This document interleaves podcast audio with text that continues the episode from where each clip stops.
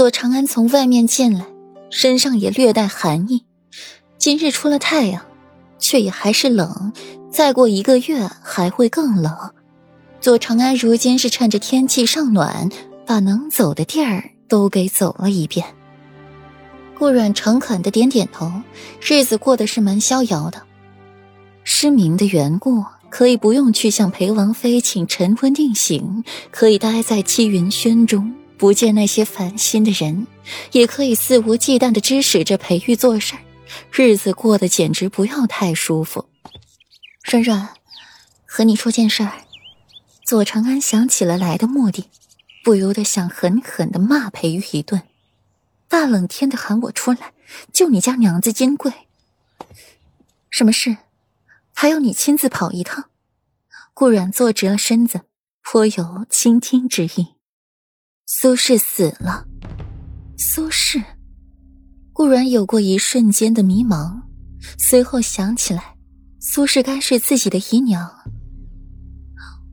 我姨娘死了，顾然蹙起眉，想起在漠河时自己收到的那张字条：“如感有违，苏轼身死。”怎么死的？顾然温和的眉眼凝重起来。那欧阳锦溪还真是说到做到呀。身上被划了数刀，没有致命伤，脸上也被人毁了容，脖子被砍了大半，失血而亡。仵作查验过，死于凌晨。现在大家都怀疑顾太师是不是得罪了人，被歹人报复。金兆尹还在查。左长安也蹙起了眉，神不知鬼不觉的进入了大臣家中杀人，还半点痕迹都不露，实在可怕。府中姨娘死了，也须得报官。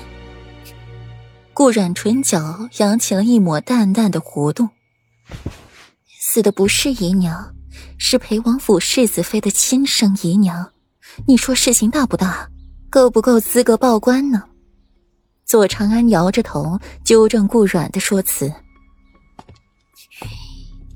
你就是特意来和我说这个的。”顾阮垂下了眼帘：“很闲吗？让你有个心理准备。”左长安这话说的不错，纵然顾阮失明，暂时看不见，那也只是少数人知道，城中百姓可不知，生母死了。顾阮这个做女儿的却不回去吊唁，怎么说都是要给人戳脊梁骨的。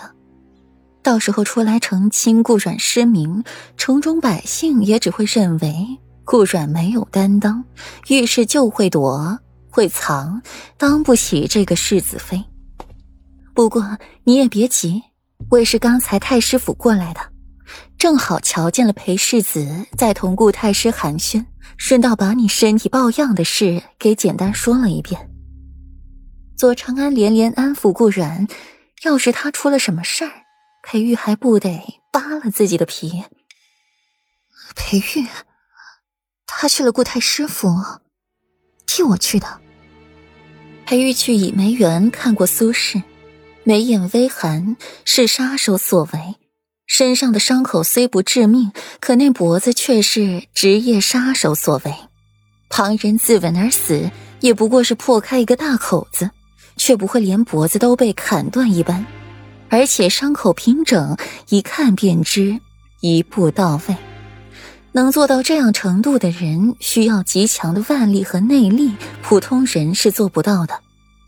只是太师府何人结仇？为何只是杀一个普通的姨娘？而对顾老夫人、顾太师、顾大夫人几人视而不见，而苏氏常年身处后宅，又是如何得罪了人，被人下此杀手？